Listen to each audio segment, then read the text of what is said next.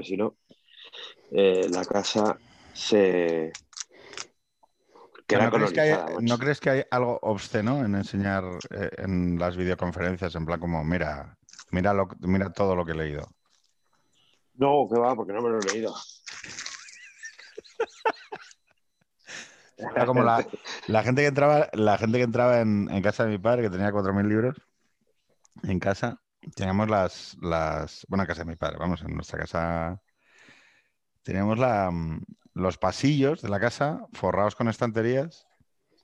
Es que así es como la libros. tenía yo, lo único, lo único que es que la cantidad de mierda que acumulaban, tío. O sea, yo el último recuento que hice son eh, 3.600. Pero no queda igual un Kindle, ¿no? No, no es que un Kindle. pff, pero 3.600 libros tengo. Entonces, claro, eh, al final los tengo distribuidos entre el despacho de casa, el despacho del trabajo, el de... porque si no es que. eh, eh, Pero ¿y sí en qué momento, o sea, en qué momento, pregunto, ¿eh? O sea, ¿en qué momento el libro, que son palabras, ¿no? En- Sí, sí.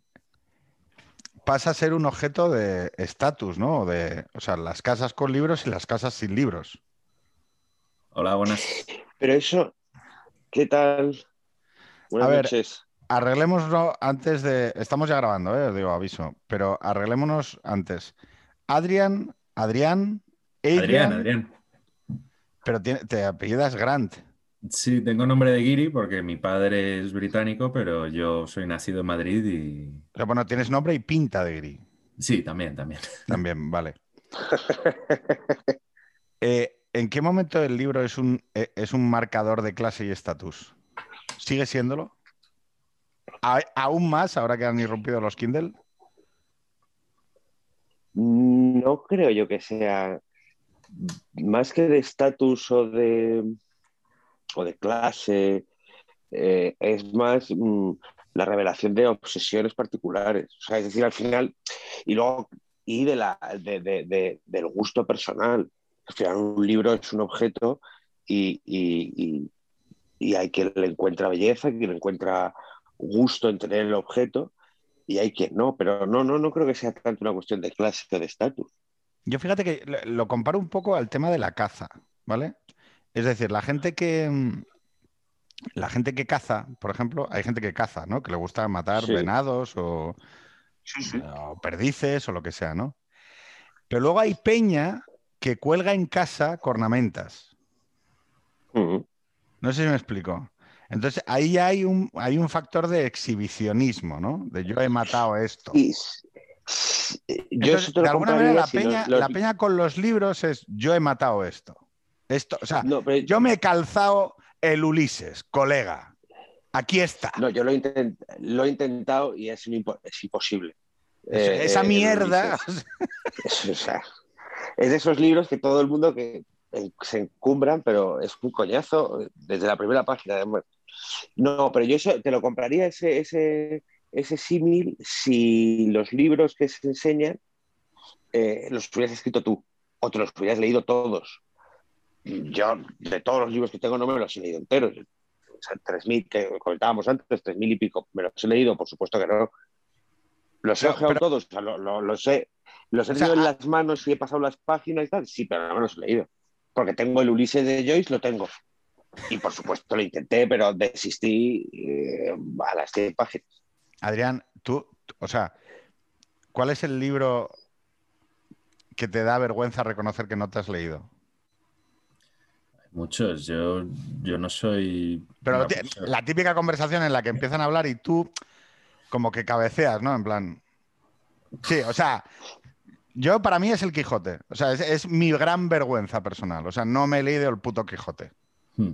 Hombre, yo no me he leído La Celestina, por ejemplo, que es otro gran clásico. Coño, pero la Celestina está tirada, joder, es una puta obra de teatro. Pero tío, Ya, no pero me jodas. O sea, ¿cómo no me ha surgido ser? la oportunidad, no me lo mandaron en el colegio y sé que todo el mundo habla fenomenal de él y sé que en cuanto me ponga me va a gustar y es corto, pero no, no me lo he leído y me da vergüenza y Visten mucho, no es coña, las obras de teatro francés, Molière y todo esto, o sea, porque te los lees en dos días y quedas de la hostia. Me he leído El Tartufo. Ole. Sí, Además, suena- visten mucho. ¿Viste mucho? Visten mucho las estanterías para los TUM y las. Visten muchísimo. Petit, ¿tú qué, ¿cuál es el libro que dices? Mira, no- no, voy a reconocer aquí en Extremo Centro que este libro he cabeceado y, y en realidad no me lo he leído. Mm. Pues mira, más que un libro, un autor, Azorín. Lo he intentado, eh, he ido, he vuelto, pero, pero no sé por qué. eh, eh, he, leído, no, he leído alguno, pero es un autor que ha pasado como muy por encima y, y, claro, todo el mundo me habla maravillas y es evidente, es uno de los grandes autores de nuestra literatura, pero no he conseguido mm, cogerle el pulso. macho. La lectura Y es, al final siempre desisto. claro, pero aquí está el, el dilema, ¿no? Es, ¿me tengo que leer esto por lo, por lo que me va a aportar a nivel de conocimiento y a nivel, vamos a decir, de cerebral? ¿O la lectura es una mera experiencia estética y por lo tanto, si, si no me interpela, tengo que dejarlo?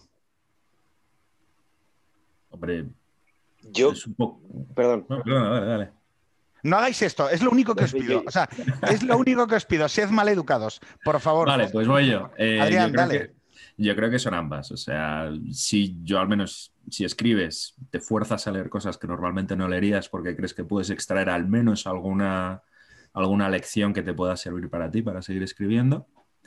Y, por supuesto hay lecturas que, como tú decías antes, te dan cierto estatus y, aunque solo sea por poder decir me he leído este tochazo, pues aguantas igual un poco más de lo que harías si fuera una, una obra que no, que no tiene tanto renombre. ¿no? Yo, yo creo que hay como dos partes. O sea, hay una serie de libros que, que, que sí son, digamos, de, como de obligada lectura, pues que son un poco el canon de la cultura en la que uno se desenvuelve, Dime la tres. lengua en la que uno escribe. Tres, el El Quijote, Quijote. por supuesto. Por supuesto, el Quijote seguro. Que me he leído Shakespeare, Eh, tío. Es que es muy loco. Bueno, dale. Eh, bueno, Shakespeare está bien, pero es que Cervantes. Te diría tres, pues mira, te diría El Quijote, eh, tres libros de nuestra cultura entendida, cultura occidental, no española, ¿eh? Cultura occidental, te diría Eneida, Quijote, Divina Comedia. Si vamos a, a cultura española,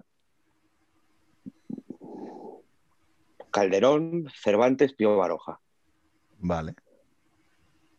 ¿Y por qué Eh. antes Eneida que, que Ilíada? porque creo que la Eneida nos, eh, nos ha configurado más eh, directamente. Por, por una cuestión temporal, por los objetivos de la Eneida, además era un libro puramente político, no, no puramente, pero era una justificación política que luego Sí. ha tenido unas repercusiones como muy directas. ¿no? La, la Ilíada al final es una configuración de una cultura eh, que luego mm, Roma o la cultura latina la, la- la incluye, la subsume. Entonces, pero bueno, pero que puede ser la, la Ilíada. ¿eh? Y luego también, por un gusto muy personal, que la Eneida me parece el, el, eh, me parece el gran libro. Fíjate una cosa que estás diciendo aquí, que es mm, que nos ha configurado. Sí, Entendiendo como que la, es la cultura la que configura o no la que la cultura la que la que se exuda. son las dos cosas. O sea, es decir, uno nace en un contexto cultural concreto con lo que con el que luego Que produce, uno ¿no? Que produce. trabaja. Claro, luego Que pues, produce. Adrián Eh, escribe una novela y eso lo, lo- lo transforma, lo cambia y esa novela pues llega a unos lectores que cada uno que la reciben de una forma o de otra, los hay que los reciben. Ay, ¿Cuánta gente te encuentras y te dice, tal libro me ha cambiado la vida? Y luego Sí, pero, pero tú hablabas en es sentido mierda. comunitario. No, pero ojo, ojo, es que has dicho, has hecho en la clasificación, Sí, no has en dicho en los pollaviejas de 40 años eh, como Pedro, el- los libros mm, canónicos, no, has dicho Occidente, Sí, o has dicho España. sí. Eso es lo que, lo que se deduce de lo que has dicho, es que las comunidades producen dispositivos culturales, ¿no? Que hablan Sí, por claro. boca de, de una comunidad también.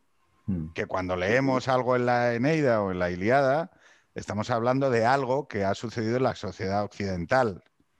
y de la cual Sí. pertenecemos y a la cual le cantamos, le componemos poemas, le escribimos Sí. canciones, le- le- a la cual a la cual la, la energía creadora que tiene esa sociedad occidental ha producido a lo largo de la historia determinados dispositivos, novelas, por ejemplo, ¿no?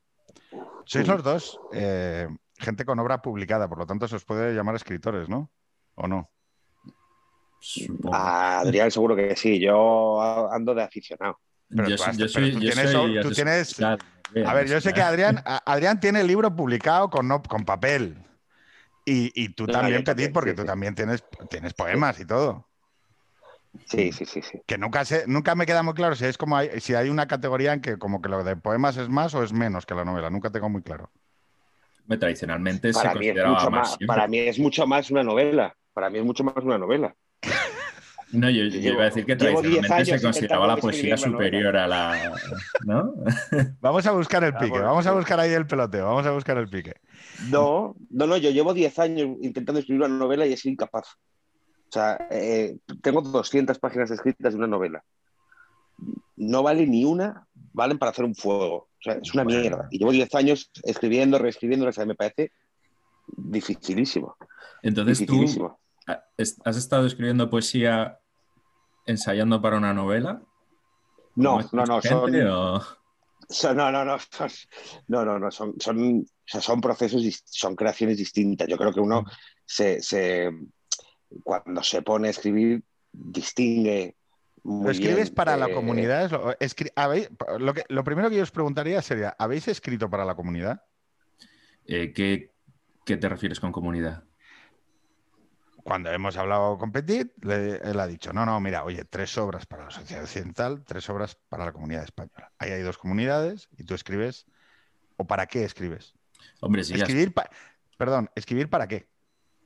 hombre, en el momento en el que te planteas publicarlo y lo mandas a editoriales, entiendo que aspiras a que alguien te lea.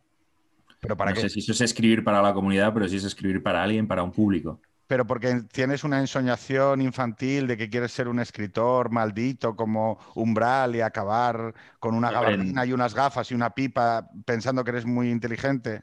Eh, ¿O es una cosa relativa a qué? hombre, escribir, publicar, sobre todo publicar, yo creo que te da te da estatus, te da eh, muchas cosas. Y ¿Por qué se escribió que- la Ilíada Que, la ganas de acceder a, a ello, pues hay, ¿no? Y Y yo Por y- y, ejemplo- creo que hay, hay también un- un- como una necesidad de, no necesidad, pero cuando uno se mete, pues no sé cuánto habrás tardado tú en escribir eh, tu novela, Adrián, Eh, tres pero- años. tres años. Pues cuando El uno se tres al años revés, escribir-. No, es que todavía es que me acabo de fumar uno, no me quiero fumar otro, entonces lo paseo. Que Cuando uno se mete tres años a escribir una novela, eh, eh, que además es un trabajo muy arduo, uno se, se mete y, y en escribir una página a lo mejor tarda una tarde y luego no le gusta, o sea, que es un trabajo además también con muchas frustraciones por el camino. Cuando uno tiene el, el objeto, el- el- la historia ya cerrada, el libro escrito, yo sí creo que ahí hay un- una especie de movimiento por compartirlo, por darlo a conocer, Mm. sin, sin aspiraciones eh, eh, económicas, porque el que, el que pretenda, por ejemplo, ganar dinero con la literatura, pues lo tiene muy jodido, porque salvo pocas personas, eh, el mercado es lo que es. Tampoco uno tiene cierta aspiración de relevancia social, porque cada vez hay menos espacio eh, en los medios de comunicación para la literatura. Eh, tampoco, por ejemplo, tú no has presentado la novela a un premio, sino que la has mandado a una editorial. O sea, yo, por ejemplo, en, en mi último libro sí, yo lo presenté a la Donais y me dieron un accesis y mentiría si eso no fue, si el, el- el resorte que se activó para mandarlo a la Donais fue algo de vanidad, por supuesto.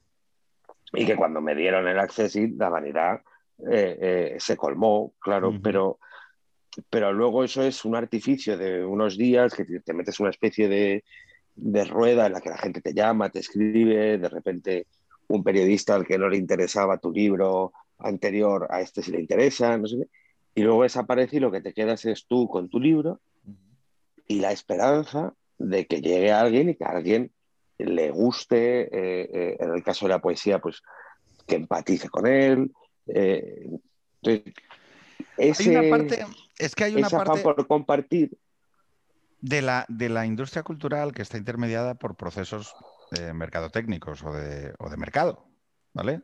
Y o sea, no, no, vamos a engañarnos que actualmente la cultura en gran parte es una industria cultural. Sí. ¿Vale? Y que por lo tanto los... Y está bien que así sea. No, no, no. Es, es así. Quiero decir, eh, de la misma manera que hace 200 años eh, había música popular que se creaba en los pueblos porque era lo que funcionaba para hacer una fiesta o lo que sea. Y ahora todo ese proceso ha transmutado en un proceso pues donde tenemos a Z Tangana, eh, al cual escucho estupendísimamente con mi hija, ¿no? Ni bien ni mal, es lo que hay y impugnarlo o tratar de hablar de un pasado o de un futuro en donde eso sea diferente, pues ojalá, pero yo no tengo capacidad para verlo, lo que veo es lo que hay. Entonces, a lo que voy es el hecho de que cuando alguien crea una obra o un dispositivo cultural en el mundo actual, entiendo que lo pretende someter a esos procesos mercadotécnicos, a esas editoriales, a ese mercado, a esas campañas de promoción y publicidad, a ese acceso al mercado, porque es la manera más eficaz que tienes de que tu dispositivo, que tu obra de creación eh, encuentre transmisión. ¿Perdón? Es que no estoy, depende, no estoy de acuerdo con la generalización, porque ponerte a crear, a escribir, en este caso, eh, un, un, libro de poemas, una novela, es un proceso tan personal que no sé si la generalización eh, sirve, salvo que pues, seas un autor tipo Pérez Reverte, eh, Javier Marías, o lo que, sea, que vende... Que, viven, que, está muy bien, viven si, lo que quiero, lo que quiero señalar es eso, es que en un sistema en el que los Jiménez Jurado, los Pérez Reverte o los Javier María conviven con gente que en realidad lo que está haciendo es crear productos y dispositivos, no con la intención, y quizá en alguna ensoñación, o en, alguna, en algún futuro alternativo en el que dices, sí, sí, me voy a acabar ganando la vida de esto. Pero en realidad que la, esa producción cultural o esa producción o esa novela no se escribe con esa voluntad o no se escribe con ese motor primario. yo, yo no sé si a ti te pasó, Álvaro, pero yo a ver, por supuesto que para mí el ideal, que al final acabó pasando, mandarlo a una editorial y que lo publique, pero hubo un año y medio en el que, desde que mandé mi libro a, las editoriales hasta que me contactaron de Caballo de Troya, que yo no escuché nada de nadie, y aún así, aunque no había llegado al mejor escenario posible, yo sí que ya tenía una sensación de, de trabajo hecho, de misión cumplida. Y aunque no se hubiera acabado publicando, yo ya estaba pensando en el siguiente libro, ya estaba pensando, bueno, si nadie está interesado, pues ya veré si lo subo a Amazon o hago algo así. Pero que, aunque evidentemente es importante, evidentemente todo el mundo quiere que su novela pues tenga la máxima, bueno, no, igual a todo el mundo, pero al menos yo sí que quería que mi novela pues pudiera publicarse en las mejores condiciones, ya era suficiente o, o ya era algo poder haberla terminado y haber tenido un producto que, con el que yo estaba bastante contento. Pero ¿y bajo qué criterios? Y luego, preguntar, ¿bajo qué criterios evalúas, evalúas esa satisfacción? Mm, pues, pues no sé si es por una cuestión de objetivo personal, del mismo modo que cuando uno, pues no sé, se pone cualquier objetivo de voy a, me voy a apuntar al gimnasio y voy a sacar abdominales o voy a hacer, no sé si es un buen ejemplo, pero, pero no sé, era una, especie de reto también que a mí en mi caso pues siempre me había interesado la literatura, aunque nunca me la tomé demasiado en serio. O sea, nunca había leído bien eh, con, un, con, un, objetivo hasta, hasta hace cinco años cuando empecé con el libro. Eh, pero yo sí que tenía en mente desde, desde hacía años que yo quería escribir una novela, que era algo que me, que me interesaba y que quería probar. Y. Perdón, ¿puedes, puedes, ¿puedes empezar desde ahí? O sea, ¿cuándo, cuando dices, oye, yo me, queda bien escribir una novela? O sea, me veo. Mm, ¿Por qué me veía escribiendo una novela? No sé. Mm. No te digo esa novela. Que esa habrá sido una. ¿De buscarme la etiqueta de escritor o algo así? No, o sea, ¿qué es? ¿Es un, ¿Es un tema de la infancia, de la juventud? David Jiménez Torres dice que, eh, que estaba sentado encima de una sombra de caca que había dejado Angie, el perro de Jorge San Miguel, en una alfombra comprada en el Atlas de Marruecos. Vale. es para los muy cafeteros de extremo centro que lo saben. Estamos encima, porque era, era ya solo una sombra, ¿no? De una alfombra que habían limpiado en Los Fernández son muy amables, ¿no? entonces, David Jiménez Torres le colocamos ahí encima de la silla, encima de esa mancha, y, y le pregunté que cuándo había decidido ser escritor. Y él dice que seguramente, que igual es una reconstrucción de un, de un recuerdo, ¿no? Pero él dice que, que en Dublín, leyendo eh, los dublineses, eh, y hay como un momento en el que él está con tal y que se ve a sí mismo siendo, bueno, se ve a sí mismo, se imagina a sí mismo siendo, siendo escritor. Igual tú no tienes una, igual tú fue cagando, quiero decir, o sea, no, no hace falta tener una imagen evocadora o lírica. No, no, no, te- no tengo un momento de, de revelación. Sí que es verdad que de niño un par de veces, pues por el tipo de persona que yo era, que era bastante introvertido y un poco rarillo y tal, sí que hubo un par de personas a lo largo de mi vida que me decían con mucha convicción, tú vas a ser escritor. Y yo decía, bueno, no me importaría. y, y luego ya ma- más, mayor, ¿qué me llevaba a escribir? No sé, a lo mejor la sensación de, de que estás haciendo algo de cierto valor. De- luego te preguntaré sobre esa de, una- de una idea de cierto valor, porque vuelvo otra vez a, lo- a la comunidad, España, Occidente, valor en qué. O sea, quiero decir, entendido como qué es lo que estás haciendo, qué es lo que estás aportando de valor. ¿Vale? Petit, ¿tú cuándo decidiste escribir? O sea, decir, hostia, yo es que me veo. No, pues yo, pues 14 años, eh, no sé qué libro leí, un cantar de gesta medieval. A mí el mundo medieval siempre me ha gustado mucho. Eh, en edición escolar, una cosa de estas, Mm. edición Anaya, que luego vas al original y no tiene nada que ver, pero bueno. Y- ¿Por qué? Pero que mantenía el metro. ¿Puedes explicar eso? Porque, porque las ediciones eh, escolares de mm, los cantares, los grandes textos medievales, tienden a ser bastante malas. Porque eliminan palabras, las sustituyen por eufemismos. Eh, efectivamente. Entonces, yo no, no me acuerdo cuál era, pero yo empecé a copiar de manera, inventándome yo la historia, pues yo creo que era el caballero de la carreta. Eh, eh, y empecé a copiar siguiendo el metro, mm, el ritmo, la métrica, y, y llegué a copiar, o sea, yo cambiaba la historia y tal, pero básicamente era un plagio de puta madre. Y, ¿Se lo presentaste a y, alguien? pues llegué a plagiar. No, no, no, por supuesto, y gracias a Dios esos los perdí en alguna mudanza. Gracias a Dios. Eh, y ahí, pues de ahí luego saltas a, a otro. eh, eh, yo me acuerdo que, que- que me impactó mucho cuando yo empecé a tomarme más en serio el tema de la poesía. Me impactó mucho La Casa Encendida de Luis Rosales. Eh, y te das cuenta de que un tío al que no conoces, en un momento completamente distinto al tuyo, ha escrito unos versos que, eh, que clavan la situación en la que estás, que, que ponen palabras a sentimientos, a pensamientos a los que tú, no- que tú no sabes nombrar, y dices, joder, yo quiero hacer esto. Primero por, por, por nombrar tú tu propio mundo, nominarlo, eh, eh, darle un sentido. Y, y- y ahí ya te vas metiendo en un. porque la, la poesía eh, es una especie de círculo vicioso. O sea, mm, los poetas necesitan leer poesía, entonces se compran poesía, que a la vez publican y compran. O sea, es, es un, es una entropía cero. ¿eh? Como, es, como los de la Eh, marihuana, ¿no? Que ve- o sea, la gente consume su propia mierda.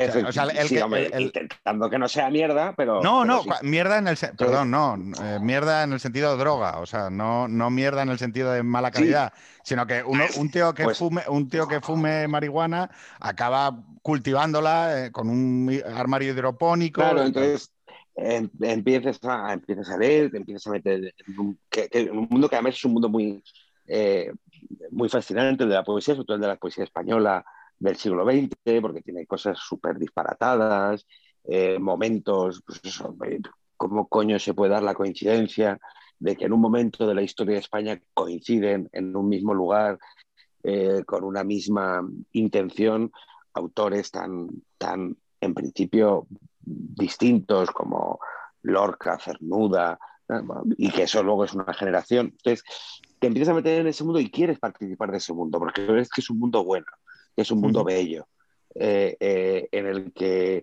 que la gente no tiende a acabar del todo bien, pero bueno, o sea, te entiendo... Bueno, no, hay de todo. Hay de el malditismo y tal. No, pero, pero en, España no hemos sido muy mal, salvo, salvo, los paneros, no hemos sido muy de malditismos en España. Es decir, Vicente Alexandre, que ves creo nuestro último premio Nobel eh, poeta, eh, Gil, de, sí, Gil de Vierma y los paneros, pero es que es muy poquito, no, de verdad, es que es muy poquito. O sea, tienes, tienes eh, en general, tú coges la generación del 27, por ejemplo, que es nuestra última gran generación de poetas, y en el fondo son todos burgueses, gente acomodada, que tiene una pulsión estética, intelectual muy fuerte, y que de hecho hacen lo que hacen porque pueden hacerlo, quiero decir, porque no tienen que estar.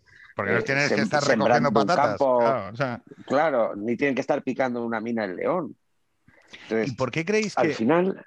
Eh, o sea, hay una, hay una cuestión aquí que has tocado de refilón, que es el tema de los hijos de la burguesía que producen la, generación artística siguiente, ¿no? Es decir, el, hablando de cultura más contemporánea, eh, David Bowie, ¿no?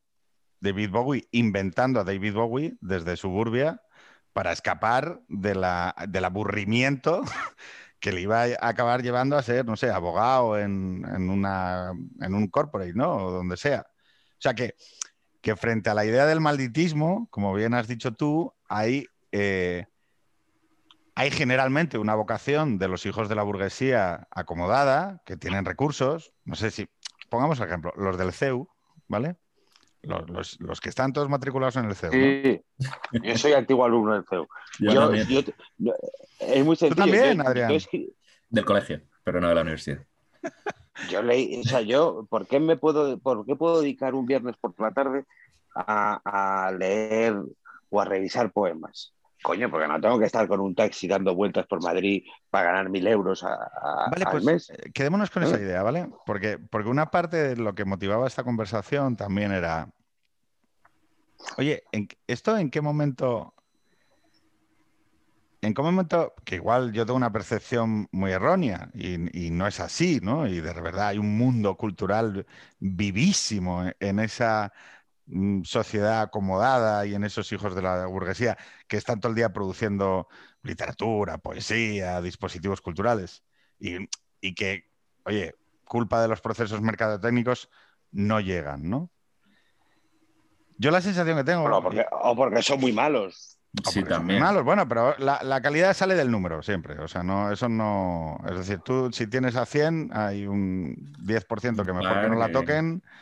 Eh, un 70% de gente normal, como, como yo, normalitos como yo, y luego tienes un 20% de gente buena. E, esto es así en, cualquier organización. O sea, en cualquier organización humana. Hay una distribución.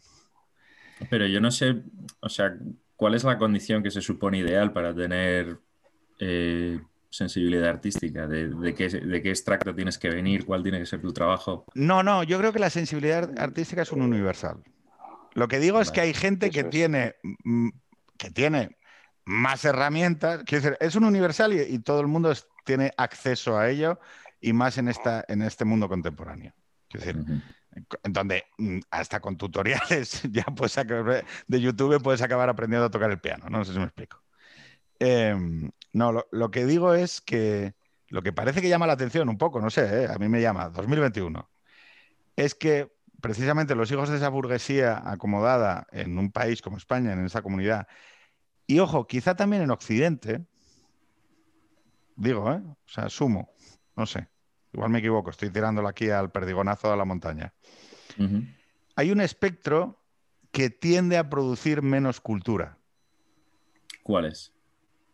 Pues mi sensación y la pregunta que yo le lancé a alguna gente fue, oye, vamos a ver, por ejemplo, el libro mm, más celebratorio de la, de la familia de los últimos cinco años o de los últimos diez, llámalo como sea, pega, que ha pegado el petardazo, que ha pegado el petardazo, que ha pegado el petardazo editorial, es hijo de una chica que es hija de comunistas, hija de feriantes, periodista de Vice y que ahora se ha ido a Ávila, está embarazada, ya lo dijo ella, o sea que y se va a casar con su, con su, espero, con su, con su futuro marido. Esto lo hace esta chica, que ni tiene recursos, ni tiene, o sea, que, no debería haber tenido, bueno, o sea, quiero decir, no digo, pero ¿y los del CEU o los del el otro espectro, ¿vale? ¿Dónde están? ¿Por qué? Menos Por... capacidad de sacrificio. Bueno, es que, bueno, vayamos tocando diferentes cosas. ¿Qué es lo que sucede? Que yo creo que hay una parte de la sociedad española, y no sé también si de la occidental, que esto no lo sé, tampoco es, es una intuición, que ha decidido que esto de la cultura es una cosa de hippies y de, y de gente del mal vivir. No lo sé, no lo sé, no lo sé. Igual estoy aquí tirándome a tal. Y que los chavales lo que tienen que hacer es meterse en el doble grado de ADE y Derecho. Bilingüe bilingüe, eh, en inglés, ¿vale? Hacerse, hacerse, hacerse el máster y no meterse en chuflas de estas, porque esto... Ir a una Big Four. Eso, o sea, tú al final a KPMG, a, a y, a, a, Deloitte, a joder, y, a, la concertada, eh, sí, sí, luego el chalecito con la finquita, el coche y los gemelitos y las, las camisas con las iniciales bordadas. Joder. Yo, he ido al no y no tengo nada de eso. No, a ver, estoy hablando con dos autores de libros. No, yo lo que, lo, que os estoy preguntando es, lo que estoy diciendo es una caricatura que tiene cero de componente, ¿verdad?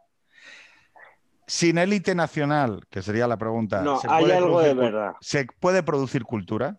Porque cuando tú hablabas de, producir para una comunidad y cuando hablaba Adrián de generar valor, Tú, claro, es, tú generas valor para algo, para una comunidad para la que escribes. ¿Por qué? Porque pretendes encontrarte con alguien y que haya eh, algún tipo de relación a través del dispositivo cultural y la comunidad que lo recibe. Porque no escribes para... Pero mira, por ejemplo, ¿cuál es el, gran valor de, eh, de, Feria, del libro de Ana Iris? Aparte que literariamente es una gran obra, mm. eh, el gran valor es que se, está, es, se ha convertido ya, creo, en un libro generacional. Y eso es aportar valor, eso es eh, eh, mm, hablarle a la comunidad, eh, porque yo, tú has descrito a Ana Iris, yo no la conozco, pero yo no, ni soy comunista, ni, ni, ni, vamos, ni mis padres son ni soy hijo de feriantes, ni soy periodista en Vice. En principio, mi perfil es bastante distinto al suyo. Y sin embargo es un libro que me ha encantado y en el que eh, hay muchos aspectos en los que yo me he sentido muy reconocido y no mm. soy, me refiero, habré pisado una feria dos, veces en mi vida, porque en Bilbao las ferias pues no son lo mismo que los pueblos. Y cuando yo iba a la feria en Bilbao, pues no, aquello no era una feria, eran barracas por ahí, pero... Entonces, eh, y, me he sentido interpelado. Porque, y ahí es donde tú distingues un gran escritor. Y por eso Ana Iris no ha pegado el petardazo, no por un golpe de suerte, sino porque ha conseguido hablarle e interpelar a un número de lectores muy, muy dispar, muy distinto, porque no todos los que hayan leído Feria van a ser periodistas de Vice, hijos de feriante eh, eh, y de familia común. Mm. Entiendo. Pero no creéis que, eh, digo, estamos hablando de la literatura, quizá aquí hay, sí. hay sesgos, ¿no? Es decir, no es lo mismo la cultura audiovisual, no es lo mismo la televisión, no, es lo mismo la radio, no es lo mismo la música, ¿vale? Eh, Adrián me decía, no, no es verdad, no, no, hay un, no hay un sesgo procreación en una... A ver, no del todo. En otro. Yo te puedo hablar de mi caso. O sea, yo vengo de una familia clase media que me han dicho que lo ideal, a ver, no derecho ya, dice derecho y políticas, pero mm, nunca, nunca, me, nunca me han dicho no te metas en temas culturales. Eh, pero lo que sí que me decían era que no sea tu plana. Tú primero sácate la carrera. Exacto, y, luego ya con tu tiempo libre. Ya se le pasará al chaval. Ya se le pasará. Pero que no, que no, Lo que, lo que te quería matizar es que no creo que este grupo social sea hostil a, la, literatura y que si te pillan no, escribiendo... No, no, no, no, no, no, no, para nada, para nada, para nada. No, no, no, yo no estoy diciendo eso. No, no, no, no, porque además, como el cordón de las clases medias anchas, entendidas en un sentido de interpretación amplio, es quien en realidad consume esos dispositivos culturales, normalmente no, no tienen una relación hostil con ello. Pero. Y de hecho, muchas veces si te llega el interés por ellos, porque está en tu casa. En tu casa tienes una librería, una colección. Pero mira, yo tengo un caso que quizá es muy particular y no sirve para extraer nada más allá de la, de la anécdota. Pero yo, un buen amigo mío, hijo de un empresario muy importante, muy conocido, que le gusta la poesía. Y escribe poesía y escribe, no escribe nada mal, escribe, juntas todo lo que ha escrito y puede salir un buen libro de poemas. Bueno, tiene terminantemente prohibido publicarlo por sus padres. Bueno, pues porque cada, porque igual que a ti tus padres te dicen, igual que a los míos, los míos, ¿eh? desde pequeñito, eh, eh, nunca te han puesto problemas, al contrario, pues, pues has nacido en una familia en la que hay libros, en la que bueno, hay cierto interés cultural y tal. Pues hay familias en las que, pues yo qué sé, chico, pues tener patrimonio, es que no lo sé, eh, porque queda feo ser sucesor de, del padre siendo poeta, porque ser poeta hace que las, las acciones bajen, no lo sé. Porque no, no sé qué mecanismos mentales eh, mueven a, un padre a decirle a un hijo, oye, no, estoy hablando que es un libro de poemas, no es un manual. Pero no creéis que hay una parte ni nada por el estilo de los valores, y lo digo porque si, si, no, si tomamos a Hyde ¿no? como, como esquema de interpretación, eh, la distribución de intuiciones morales en una sociedad hace que, pues, pues que, por ejemplo, las opciones políticas se correspondan muchas veces con esa definición de izquierda-derecha, a qué, qué, cuestiones interpretas o qué valores, a, qué, eh, a qué realidades tus valores o intuiciones morales dan eh, una lectura u otra, ¿no? Mi, mi sensación es que España, especialmente España, tiene un déficit de producción cultural asociado a una serie de valores. Y yo diría, estaría todo el espectro amplio de la no izquierda, bien porque, que es una cosa que aquí hemos machacado muchas veces, es decir, que hay, em, pero no porque, no porque quienes expresan valores de izquierdas, entendidos en sentido amplio, hagan mal en hacerlo. Es decir, cada uno produce lo que le sale de los cojones sino porque hay como una especie de dimisión tenue, global, del campo de, determinados valores mm. que se ha ido dejando, yo creo, quizá por, igual el consenso de post-1989, el derrumbe del bloque soviético, hizo, oye, hemos ganado, somos hegemónicos, vamos a dejar de tocarle los cojones a la gente con tal y vamos a dimitir del campo de la moral y vamos a dejar de defender determinadas cuestiones o determinados valores en la esfera pública. No lo sé, no sé por qué es. Pero sí, Yo no veo tanta dimisión. ¿Perdón? Yo no veo tanta dimisión en, la derecha, ¿no? O sea, tengo muchos, muchos amigos que podrían considerarse de derechas.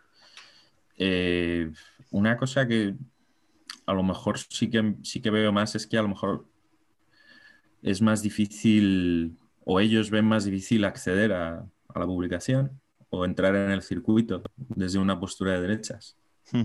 Y esto, esto lo, pregunté, lo pregunté en Twitter hace no mucho. Y era si alguien podía decirme novelistas españoles de derechas menores de 40 años. Y nadie me supo decir ningún nombre. Y, no, Javier, Javier Marías, eh, porque se, porque se ha ido quedando atrás en la, en, y ahora es un polla vieja, pero vamos, o, reverte, que no son de derechas. No, son de derechas. Que no lo son.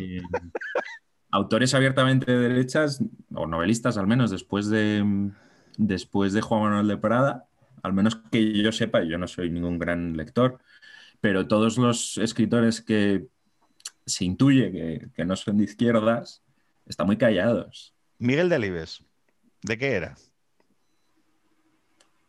Hombre, yo le yo no lo sé.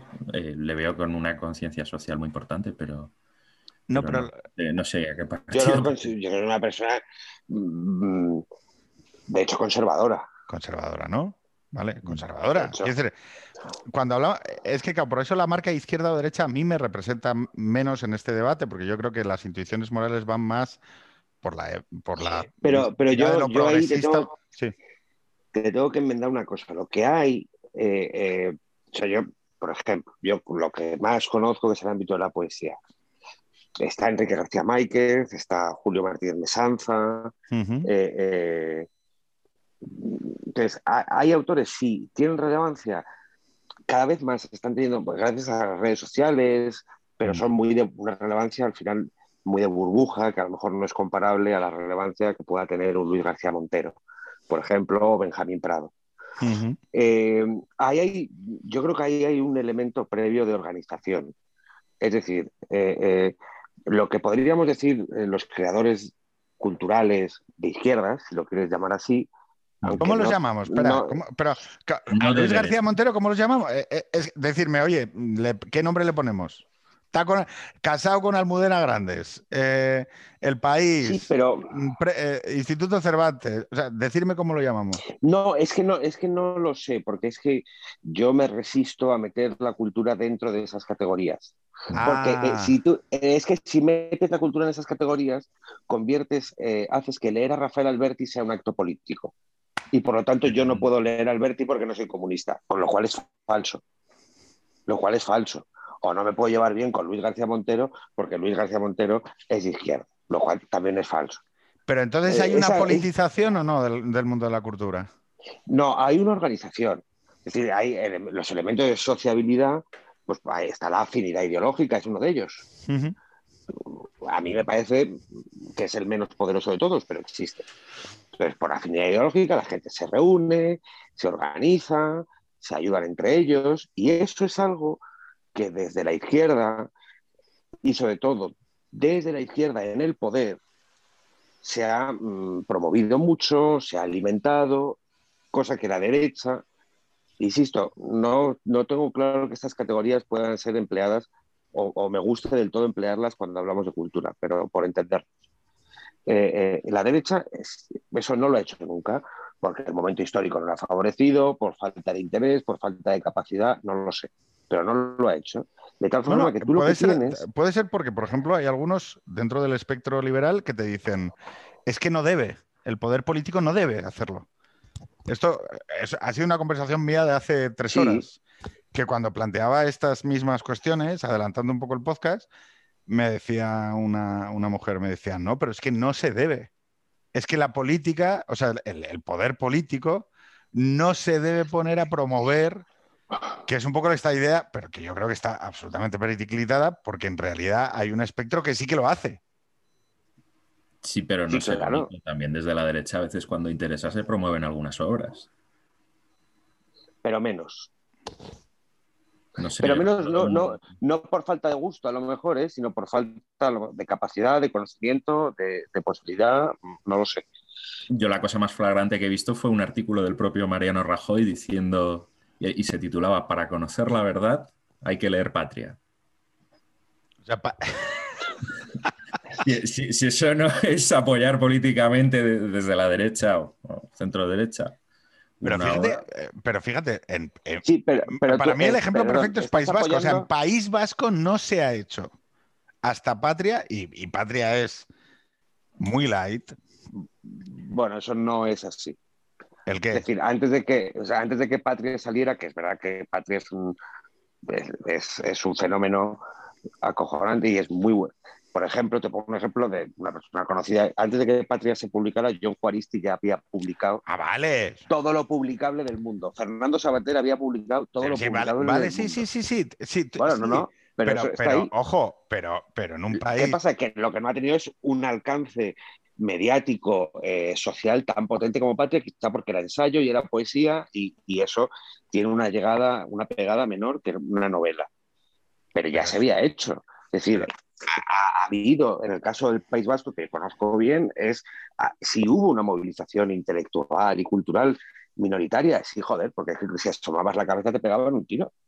Mm. Sí, pero uno de los problemas que tenía, que siempre hemos tenido, para mí, para mi humilde punto de vista, es que, por ejemplo, el relato de las víctimas ha sido eh, cuando había que haber metido, ahí sí, ahí sí que yo hubiera dicho, aquí hay que meter pasta, y no, se hacían películas eh, como la de Carmelo Gómez haciendo de terrorista, enamorado de Ruth Goñi, no, no, de Ruth no sé qué, em, que era una adaptación de una novela de Juan Madrid. No sé si os acordáis, que era No. Días no sé qué. O Y sea que tú sí que crees que hay que apoyar eh, políticamente las obras que, que te interesan. Yo, yo he hecho un tránsito porque sí creo que a día de hoy uno de los espacios donde hay una asimetría más, mm, más evidente, pero vuelvo a decir, no porque la izquierda lo haga mal, sino por incomparecencia, por esa falta de organización de la que hablaba Álvaro. O sea, hay muy poca voluntad, porque hay muy poca organización social en España. Es decir, es un fenómeno que se... O sea, no sé cómo es decirlo que eh, no hay Es que yo sociedad civil. todo está, todo está sostenido una cosa sobre otra. Es decir, eh, Yo si creo que algo, de algo intención habrá, pero no creo que sea. Yo creo que también hay algo de orgánico en ello. No, no creo que No, todos mira, los escritores de tú- izquierda se pongan de acuerdo en vamos a promover los valores de izquierda. No, yo, es algo de, yo creo que es algo más natural. Pero, por ejemplo, un caso muy evidente es eh, tu editorial, Caballo de Troya. Eh, yo no sé quién es el editor este año, creo que es Jonás Trueba, Sí. eh, eh, el editor. De Troya es una, una editorial potentísima, este es un catálogo muy chulo.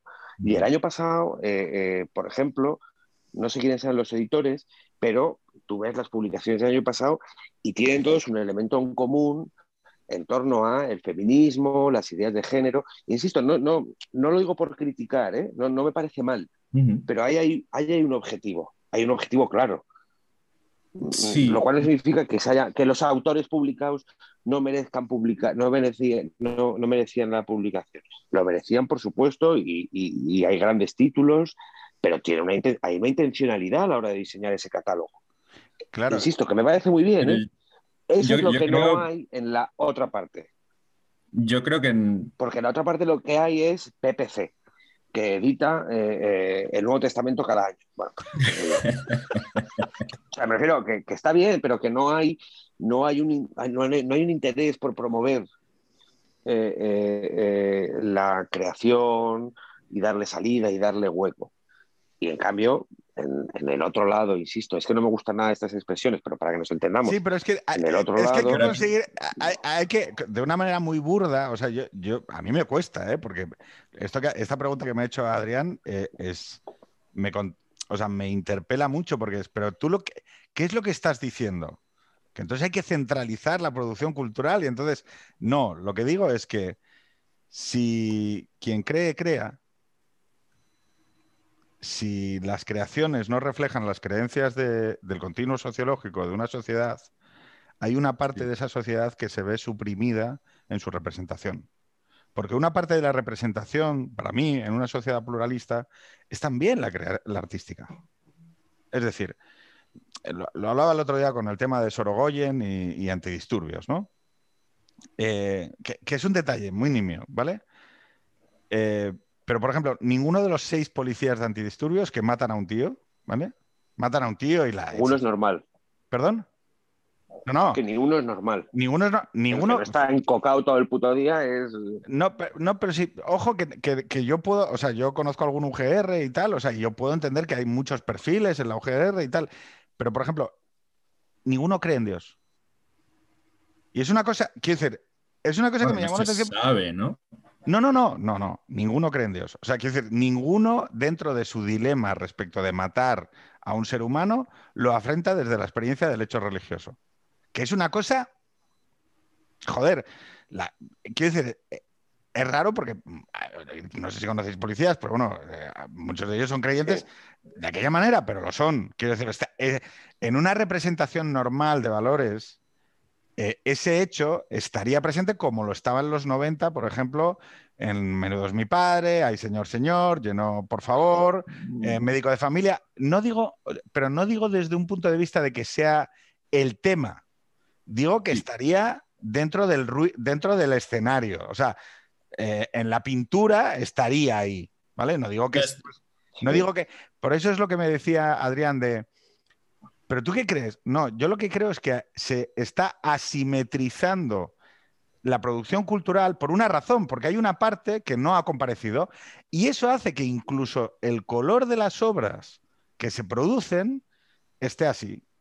y, en eso estoy de acuerdo. Yo creo que el, problema de que haya, en el ejemplo de antes, pocos novelistas menores de 40 que no sean de izquierdas, eh, no es porque la derecha no pueda empujar su programa a través de productos culturales, sino que existe una falta de diversidad y yo creo que al menos en, lo que son las novelas, la diversidad de voces es importante. Diversidad, entre otras, ideológica. Y, yo entiendo que lo que buscaba Caballo de Troya, al menos mis editores, en, en, los dos años que estuvieron, era una diversidad de voces y voces poco frecuentes o que ellos consideraban poco frecuentes. Lo que pasa es que a lo mejor por su propia ideología, pues eh, dejaron de lado. Sí, o sea, no, no, no, no, no lo interpretes, lo que te he dicho, no lo interpretes como una crítica o un ataque. No, no, no lo interpreto como crítica para nada. Estoy. creo que es un catálogo súper chulo el que han hecho, pero que eh, parte de un sesgo, no de un sesgo, de, una intencionalidad o de un interés, si quieres, no, por no añadirle connotaciones negativas, de un interés en torno a una serie de ideas, pues del feminismo, las ideas de género y tal, y que me parece muy bien. Si a mí lo que me parece preocupante, y yo ahí sí coincido con Pedro, mm, el que es uno de los temas más preocupantes, es que ese, ese mismo modelo no tiene réplica en, por poner un ejemplo muy burdo, los defensores de la familia tradicional, por ejemplo, que también deberían tener una voz o un punto cultural de encuentro, una voz cultural que lo represente. O eh, un Miguel Delibes. Defensores, por ejemplo, o en los defensores de casarse con árboles. O sea, yo qué sé, o sea, me da igual. Sí, sí, sí. Que, me da igual la, idea. Entonces, no es tanto que Caballo de Troya edite literatura feminista, por ejemplo, por decirlo burdo. No, no, si eso me parece cojonudo. Sobre todo si es buena literatura. Lo que me parece muy difícil de sobrellevar y creo que al final va a generarnos muchos problemas es que ese mismo modelo no se replica en, en, en, en, otras... en, ideas, en otras ideas, en otras percepciones, en otras, en otras y aquí es donde voy a trazar, donde le voy a dar el argumento a También por una, por una cuestión, yo consumo mucha cultura de izquierdas, porque disfruto de cojones de ella. sí. ¿Y sabéis lo que es eso? Un puente también hacia hacia otras interpretaciones, te ayuda a entender a veces otras cosas.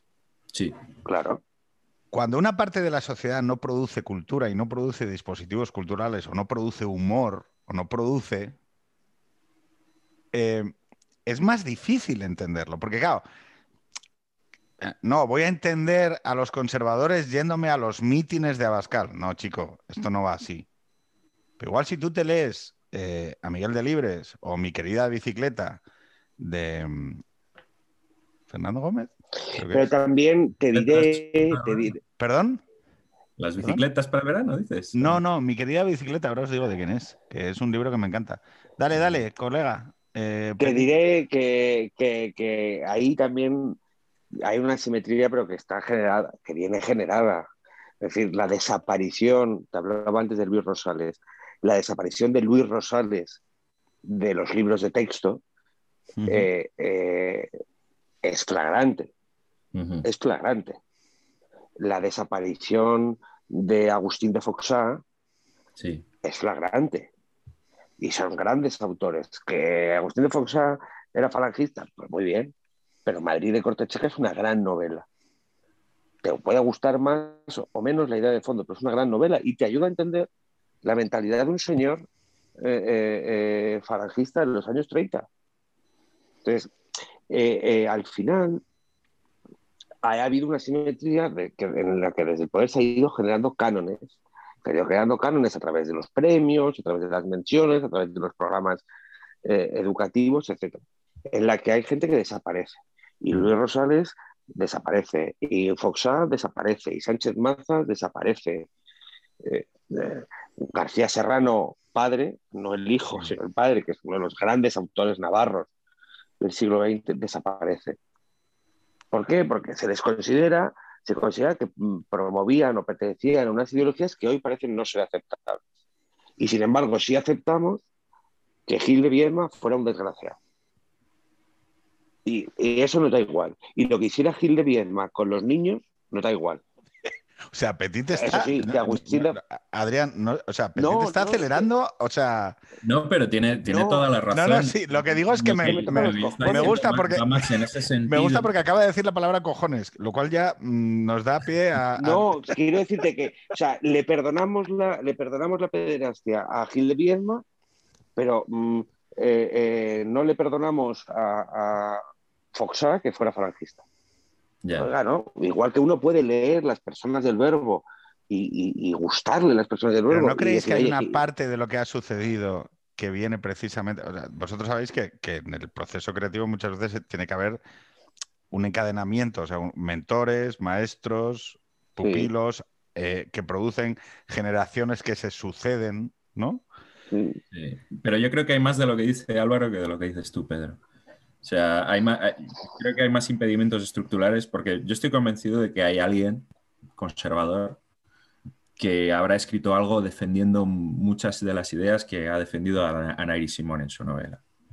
Lo que yo no, lo que yo no soy capaz de, imaginarme es cómo podría esa novela llegar a publicarse llegar al público al que llegó la de Ana Iris Simón. Y creo que está Por más ahí en el problema claro. que en el que sus padres le digan estudia derecho ya. Claro, desde luego. Bueno, pero volvemos entonces al tema de, las in- de la industria y los procesos mercadotécnicos. O sea, Sí, que la industria quiere vender. O sea, Pero- Una editorial tiene que vender libros para sobrevivir. Si no, la editorial se va a tomar por saco. ¿Y a eso qué significa? Que entre otras cosas te tienes que ir abonando a las distintas corrientes de opinión y nutrirlas. Oye, es muy. Tú coges los últimos premios Planeta, los últimos cuatro años, y salvo Lorenzo Silva, que lo ganó, creo que hace uno o hace dos, el resto lo han ganado mujeres, que me parece muy bien. Me parece muy bien, pero. eh, eh, o de repente, el 100% de los hombres escritores se han convertido en nefastos, o hay una intención de promover eh, mujeres que, insisto, que me parece muy bien. Me parece muy bien. Mujeres y grandes escritoras, algunas, otras no tanto, como los hombres, pero bueno, y eso, y me parece muy bien. Pero hay una intencionalidad.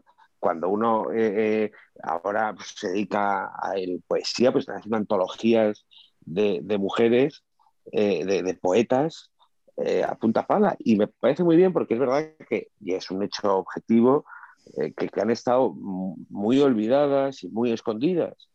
Y me parece muy bien que se, que se saquen a la luz. Y ahí me interesaría, ¿por qué? Bueno, porque es una corriente de opinión social muy potente, que, que precisa y que quiere productos culturales, Mm. porque necesita nutrirse de productos culturales y tú se los ofreces, lo cual en nada, no hay nada que me parezca mal, ni que creo que esté equivocado. Sencillamente hay una corriente de opinión y les ofrecen. Hay otras corrientes de opinión que tienen que ir a Perman pero y, y, esto y es, a- y a vale, es que Chesterton, acabas de, claro, y no hay nada actual. ese es el tema.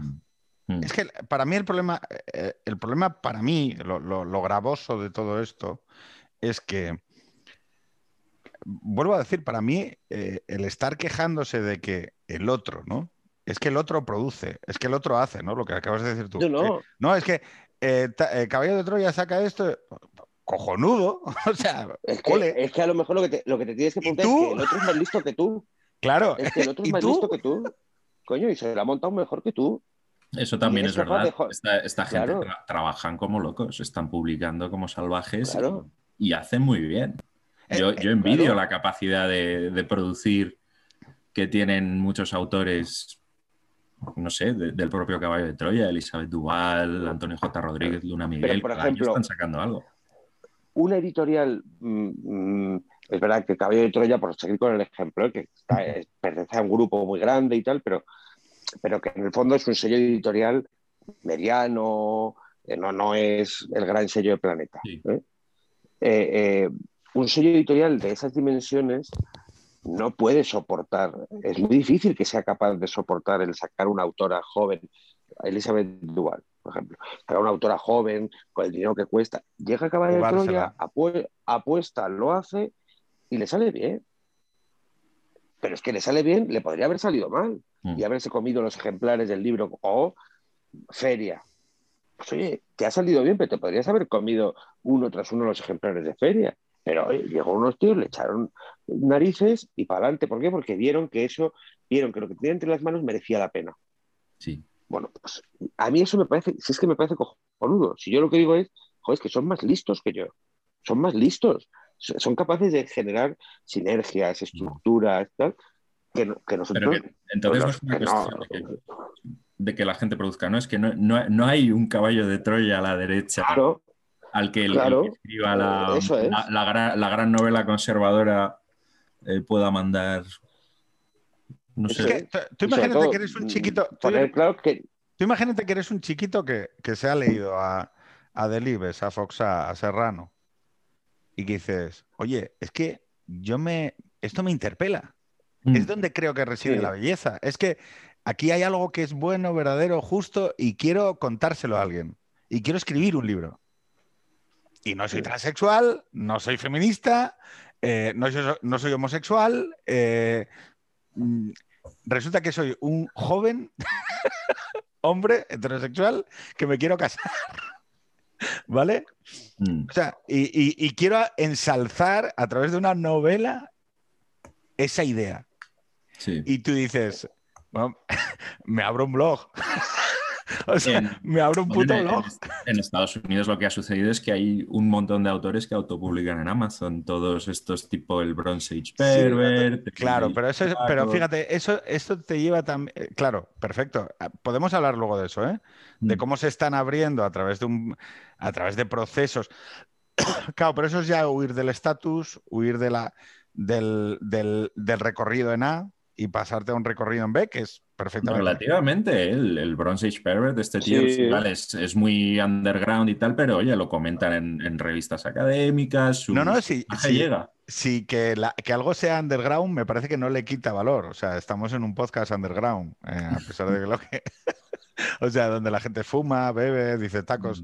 No, el tema es, a mí lo underground me parece maravilloso y el hecho de producir sin la intención de que sea transmutado por el proceso mercadotécnico. O sea, que hay, una cultura que se produce sin la intención de que haya una, de, que una intermediación del mercado entre el, dispositivo cultural, quien lo produce y quien lo, y lo recibe. me parece maravilloso. E, este rollo de que todo tiene que ser monetizable es una cosa que yo ataco bastante. No, ¿por qué? es muy absurdo. No, es que, eh, no, extremo centro, no, tienes que hacer tweets. Y, tío, o sea, que, vete a tomar por culo, que no, que esto, o sea, que no, que no se trata, que todo en la vida no va de, de que sea monetizable y si no, si no es monetizable es que no tiene valor. No, mm. no es verdad. mira, ¿sabes? Hay, un ejemplo muy bonito en la prensa del siglo XX española, español, eh, eh, que son las revistas literarias. Se generaban revistas literarias como hongos o sea, llegaron a ser una plaga. ¿Por qué? Porque sacabas dos números, te arruinabas y eh, liabas a un tío que era notario en Gran Vía y te pagaba otros tres números de otra distinta.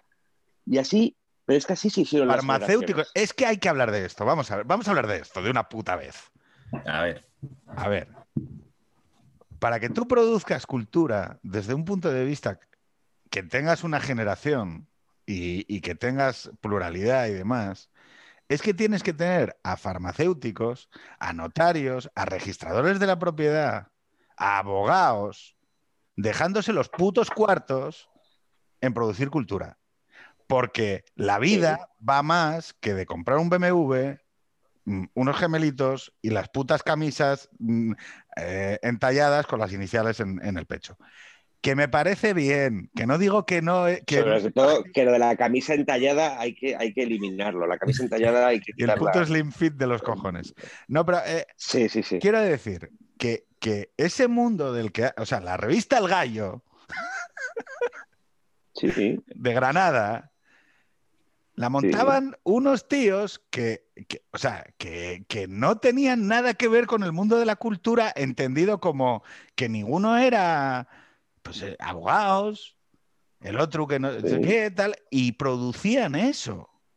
Entonces, Pero muchos, muchos escritores ahora también los tienen una profesión, aparte de no, claro, La mayoría, de hecho. la mayoría. casi todos, salvo cuatro afortunados. Sí, pero yo hablo más de la creación de canales y de la Pero mira, creación de eh, organización, la creación de organización. Vale, vale. No, no tanto del escritor, porque en realidad la idea del mecenazgo artístico de la- o de ayudar a la creación no es tanto por el hecho de que Ahí, mira, yo por razones mm, que no vienen al caso estoy revisando muchos documentos de, de mi padre, libros y tal. Bueno, pues, mm, y mi padre era crítico taurino, cronista taurino y tenía una biblioteca taurina bastante importante. Y, y hay una gran cantidad de libros que están pagados y publicados por bancos. Mi padre publicó libros pagados por bancos. ¿Por qué? Porque la banca, te pongo el ejemplo de la banca porque es quizá el sector más mm, en el que se ve más claro. Se gastaba el dinero en esas cosas. Las empresas se gastaban el dinero en coger a un pollo y publicarle un libro. Mm. Y, y- y en, en- y en hacer premios, y en hacer conferencias, y en hacer... Eso se ha, eso se ha roto. Eso ya no se hace.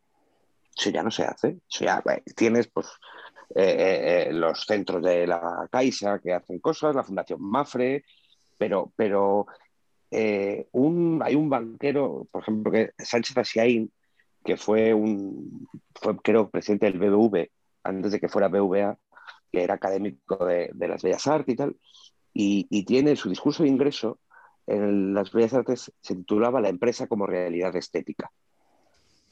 Y hablaba de esto, del valor que las empresas aportan a la sociedad promoviendo cultura que de otra forma no tendría salida. Porque Pérez Reverte va, va a encontrar donde publicar, porque es un tipo rentable y tiene su mérito ser rentable. ¿eh? Es un tío que saca una novela y vende un millón de ejemplares. Pues oye, ponle sus pelotas.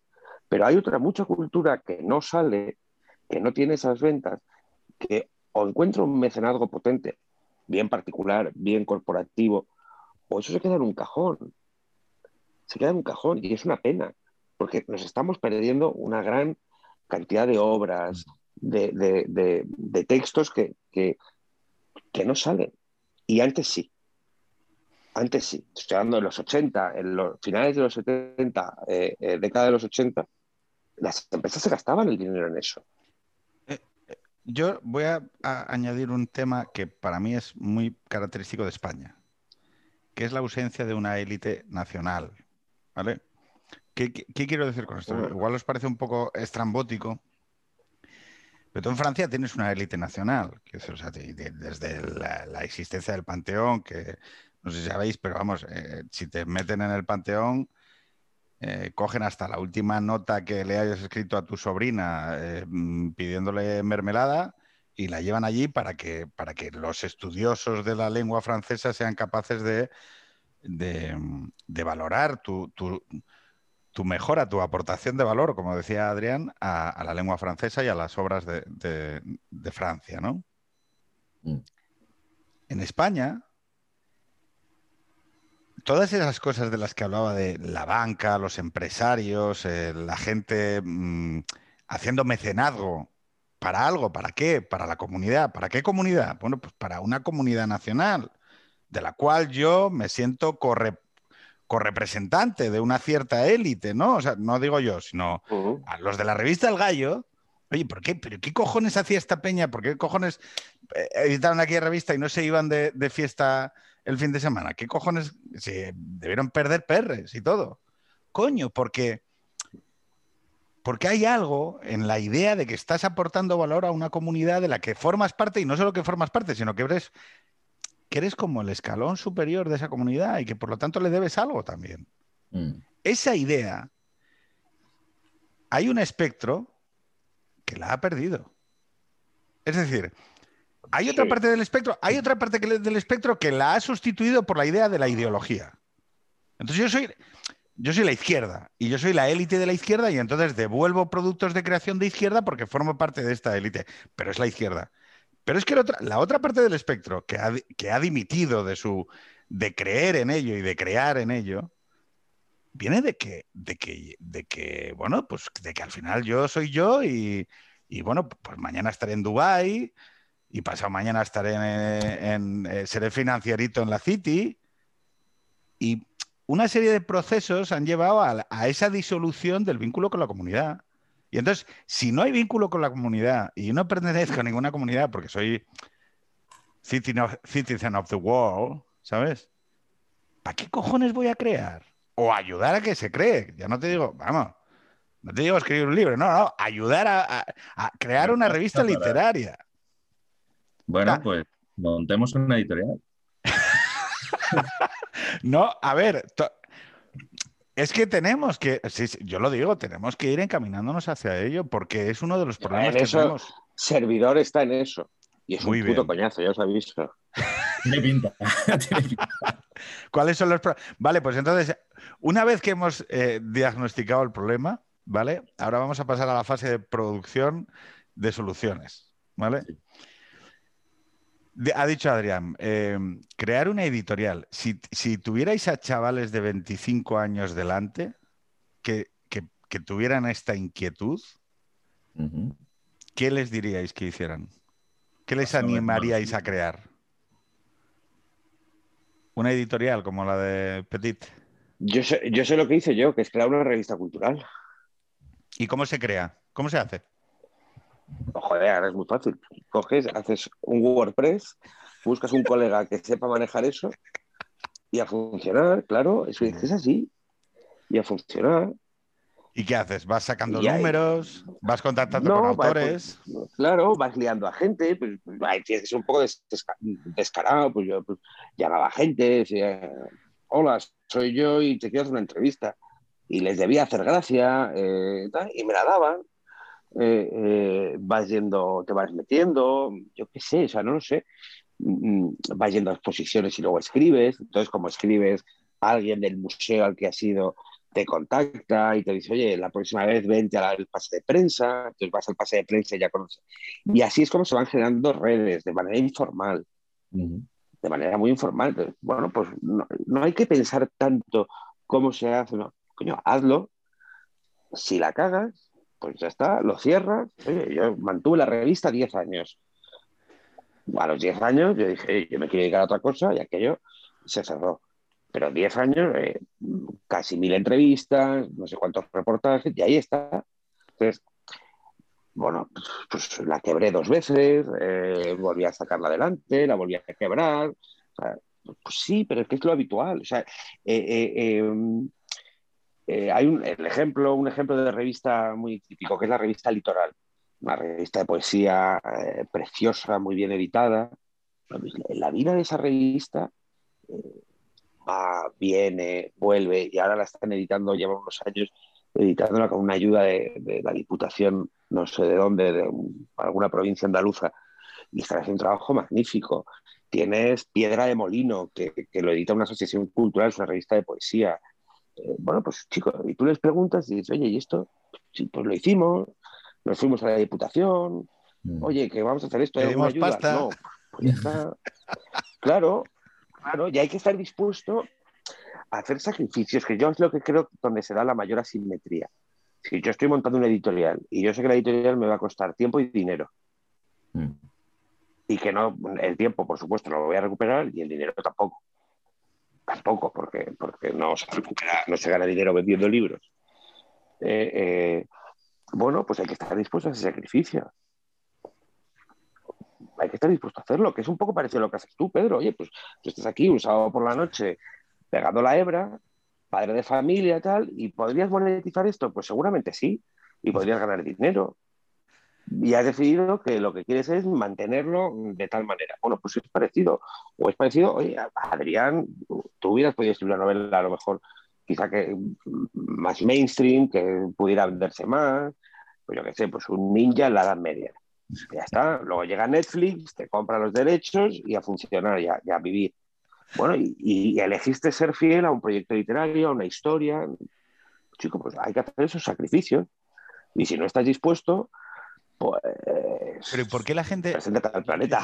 No, quiero sonar eh, melancólico, polla vieja.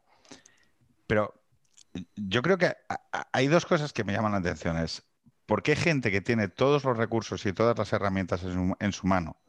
Eh, volvemos otra vez al CEU. Digo, por, porque como somos amigos y, nos caen bien, los utilizamos como objeto, ¿no? Precisamente porque nos caen bien, ¿vale?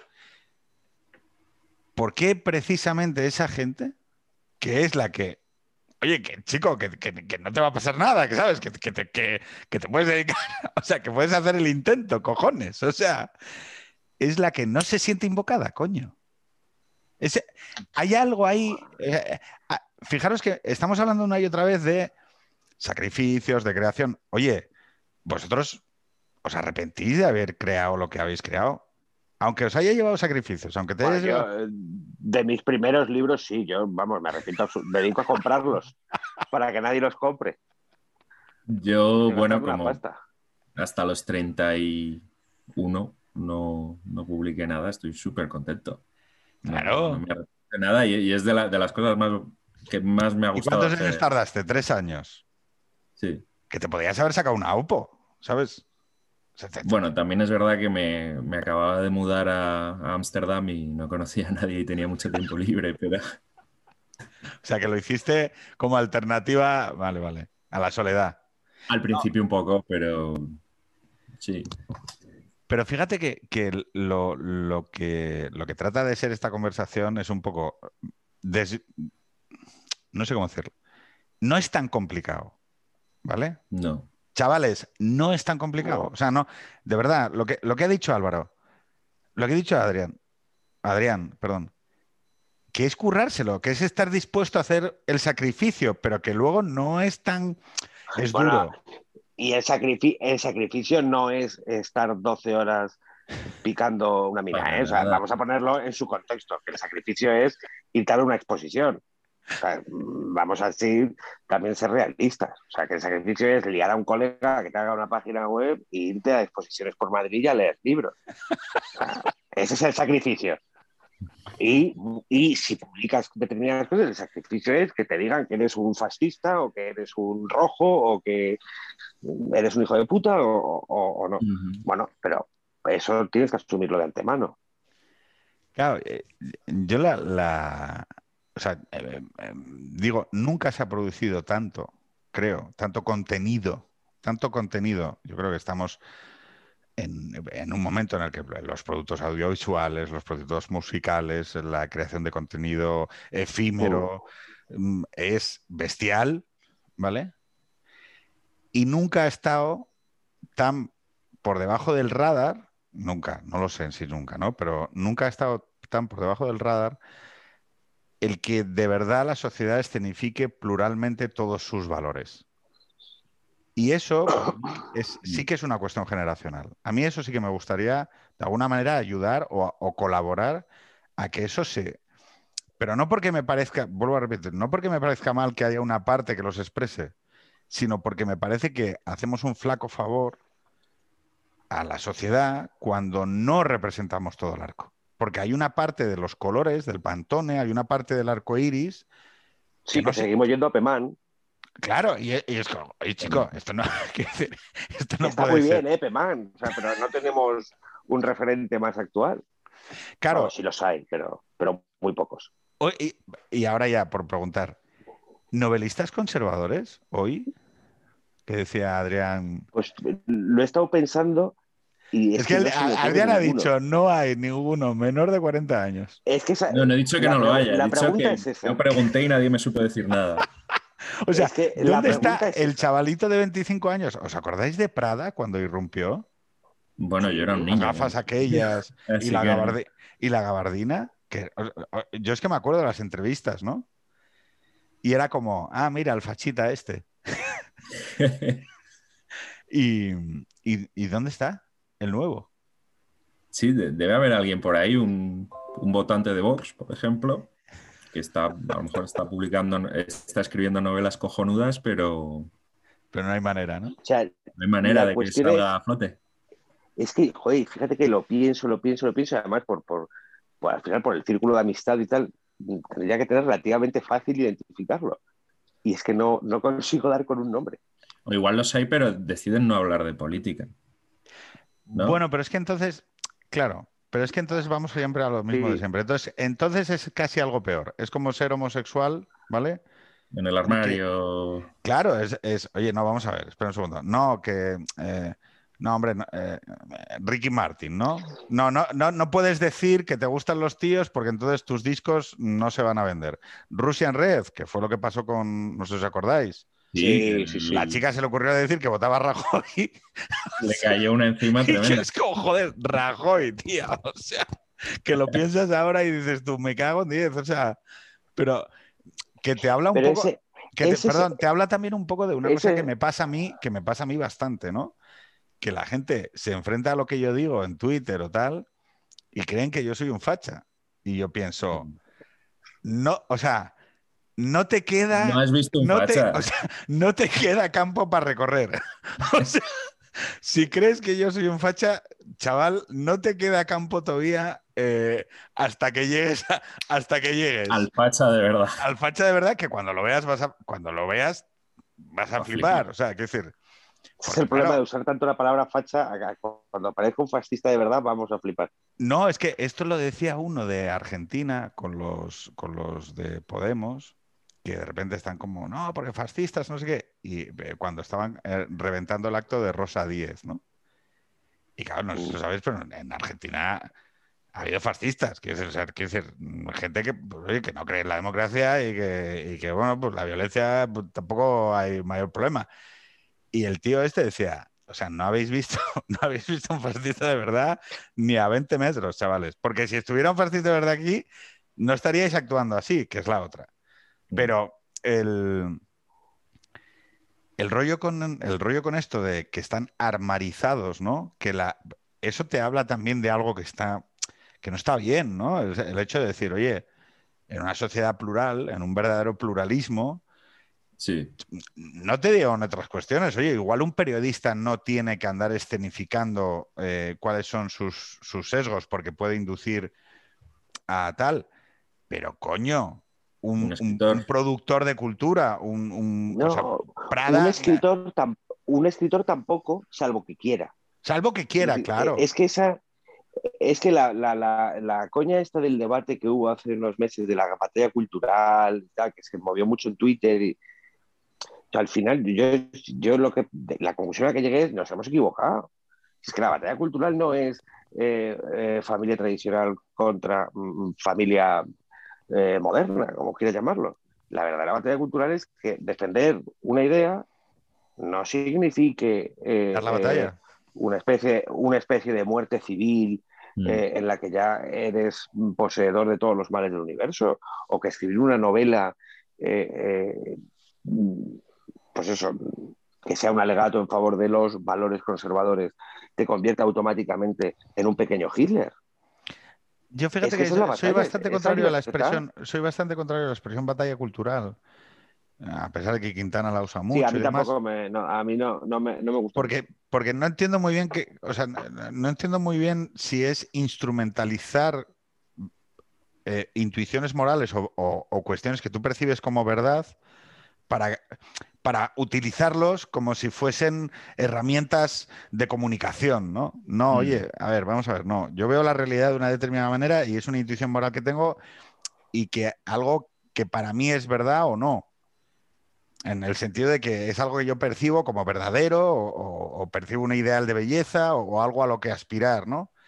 Eso no es la batalla cultural. Eso es que yo lo percibo así y que, como decía Álvaro, tengo derecho a hablarlo, tengo derecho a decirlo.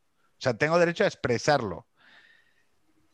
Sí que creo que cuanta más gente lo exprese en voz alta, más fácil es que haya un verdadero pluralismo que haga menos difícil a la gente expresar sus verdaderas opiniones, ¿vale?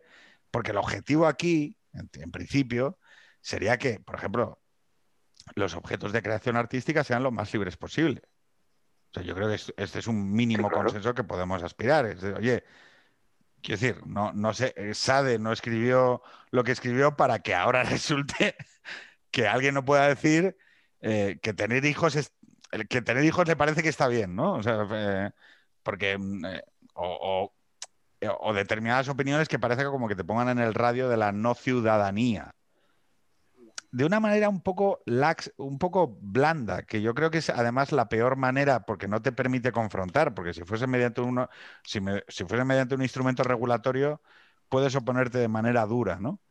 Pero yo creo que esa organización de la que hablabais antes, esa organización difusa de la que hablabais antes, es con la que yo creo que muchos creadores de contenido o, de, escritores es a la que no se quieren oponer. Porque entienden que hay una serie de costes, no, no en oponerte, sino que en esa, que esa estructura de organización te perciba como un no publicable. Vamos a decir, no, este no que es tal o cual cosa, ¿no? No le, vamos a invitar, no le vamos a invitar a las mesas, no le vamos a invitar a presentar textos, no le vamos a invitar a que haga recensiones, no le vamos a invitar. Y es, una, es un mecanismo mucho más difuso y menos, menos normativo, ¿no? Sí, es, difícil de, atrapar. O sea, y al final, mira, eso en el mundo de la, la historia de la poesía se ve muy bien, y es, son las camarillas. Mm, siempre los grandes poetas siempre han tenido camarillas eh, y que van moviendo y que pues, pues, eso hay la novela de un literato de Rafael Cansino Sassés, que es un periodista andaluz que viene a Madrid, bueno, un escritor andaluz que viene a Madrid, lo relata muy bien. Bueno, como son las relaciones, las servidumbres que se producen. Eso, a grandes rasgos y en muchos aspectos, sigue vigente.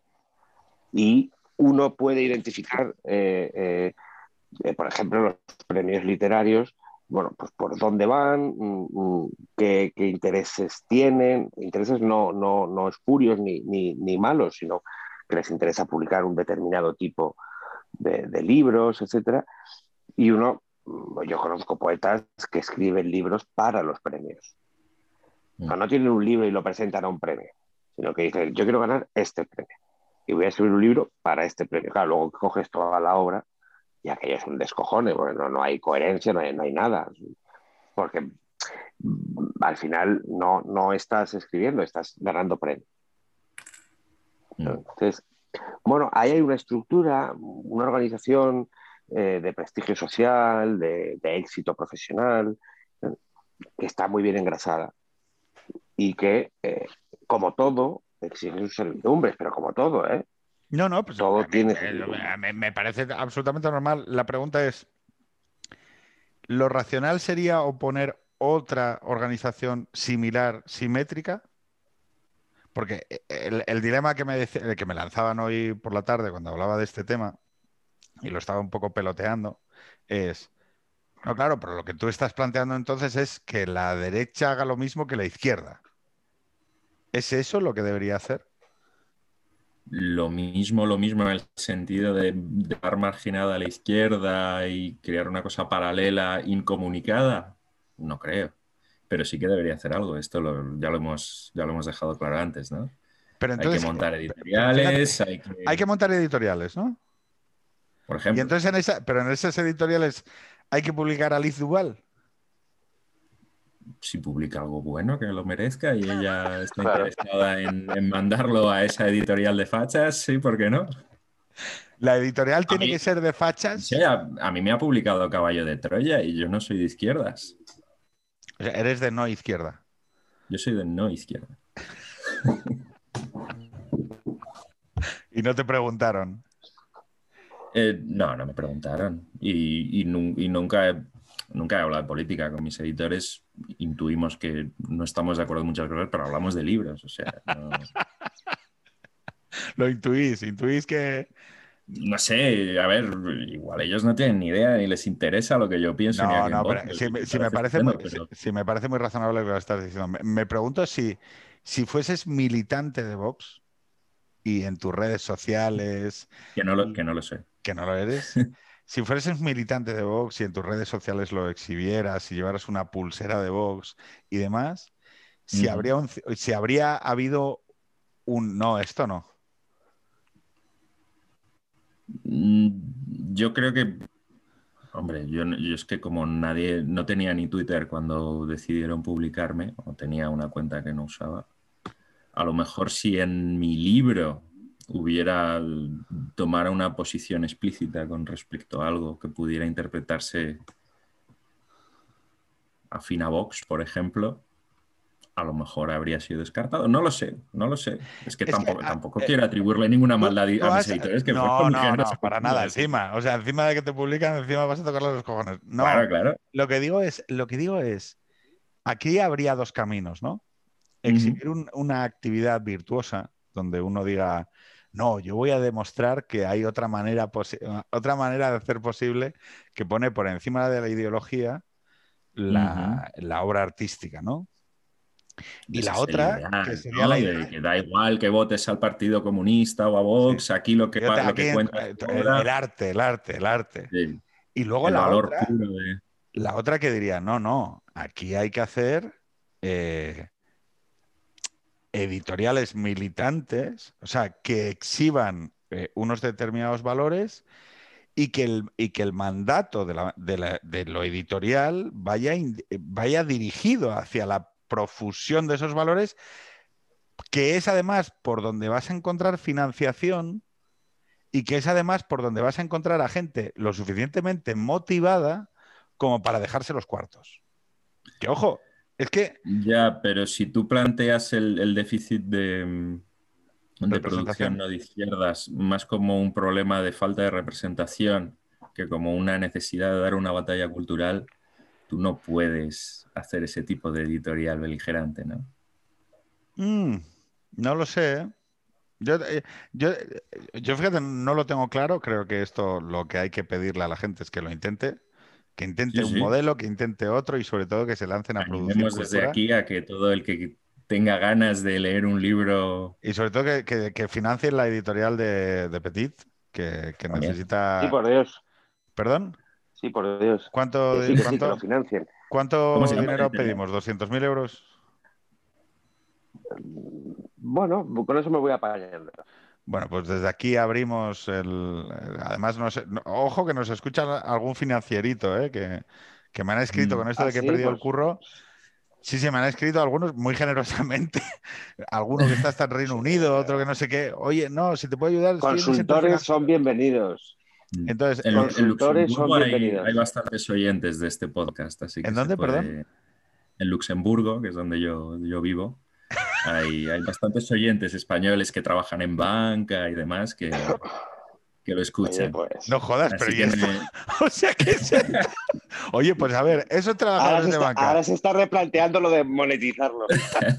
no, no, no. Yo lo que quiero es hacer de puente. Yo quiero hacer de puente y que esos trabajadores de banca eh, le escriban a Álvaro Petit a través de Twitter y le digan, oye, mm, quiero un 1% de tu, de tu proyecto. Aquí te va eh, un lingote de de oro del narco mexicano. Un bitcoin, un bitcoin. un bitcoin. en bitcoins. Y ahora el bitcoin es lo que está pegando, está pegando fuerte estos días. O sea, tú estás en Luxemburgo, Adrián. Adrián. Bueno, yo ahora estoy en Madrid porque intento venir todo lo que puedo con el teletrabajo, pero sí, yo llevo, o sea, viví en Luxemburgo entre el 14 y el 16 y entre el 19 y ahora. Oye, chicos, eh, llegábamos ya una horita y larga, ¿vale? Son once y media, empezamos ahí. Eh, joder, ¿no? Llevamos un. ¿Llevamos cuánto? ¿Cuánto llevamos? Hora y media. Hora, y media, vale. Eh, intervenciones finales, que si no nos va a dar la medianoche.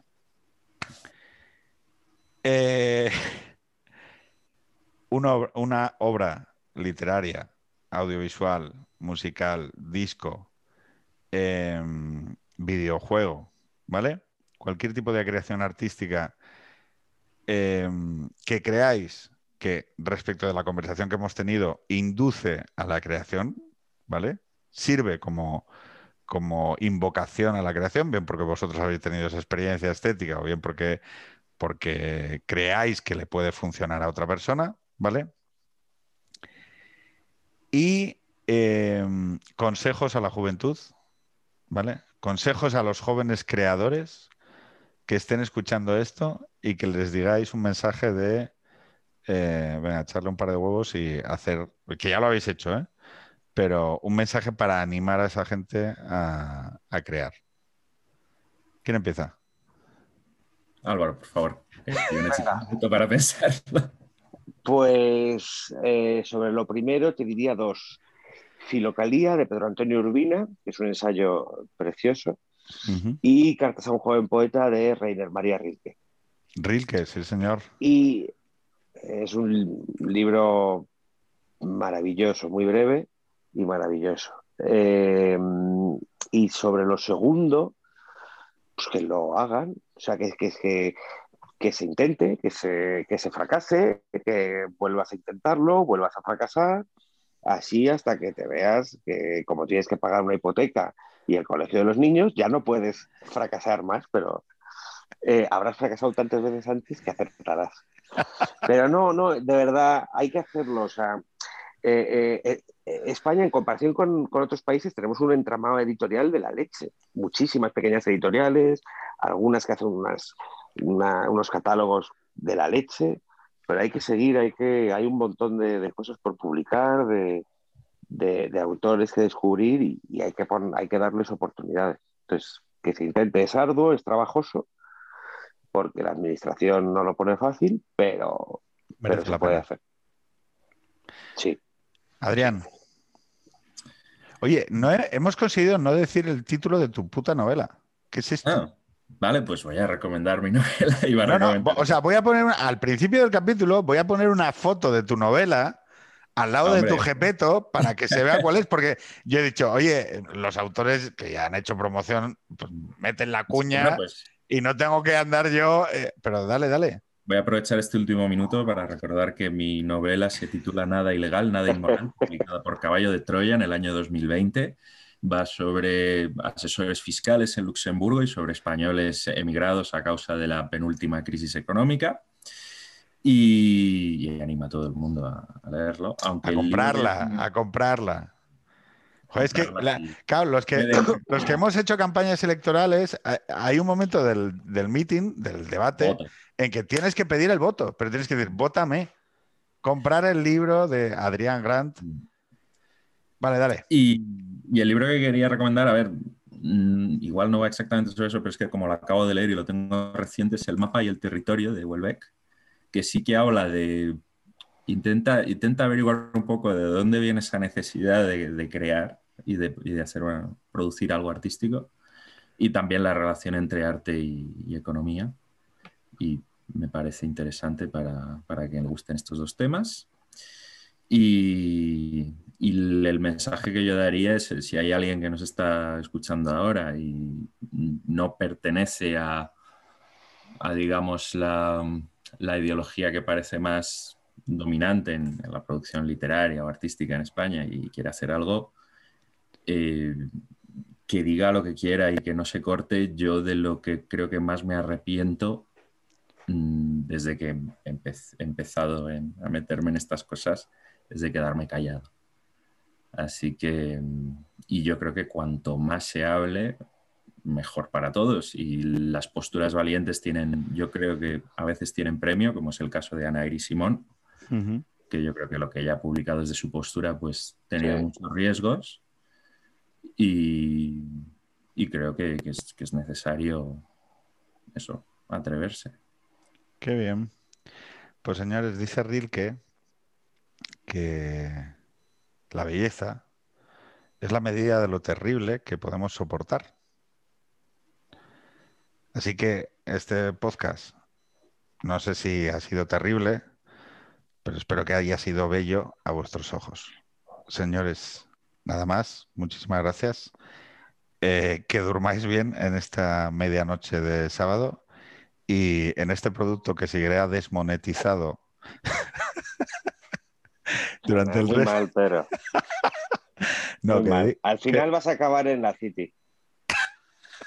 Como Adrián.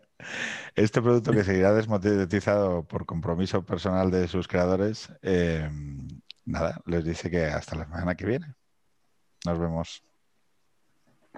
Adeu.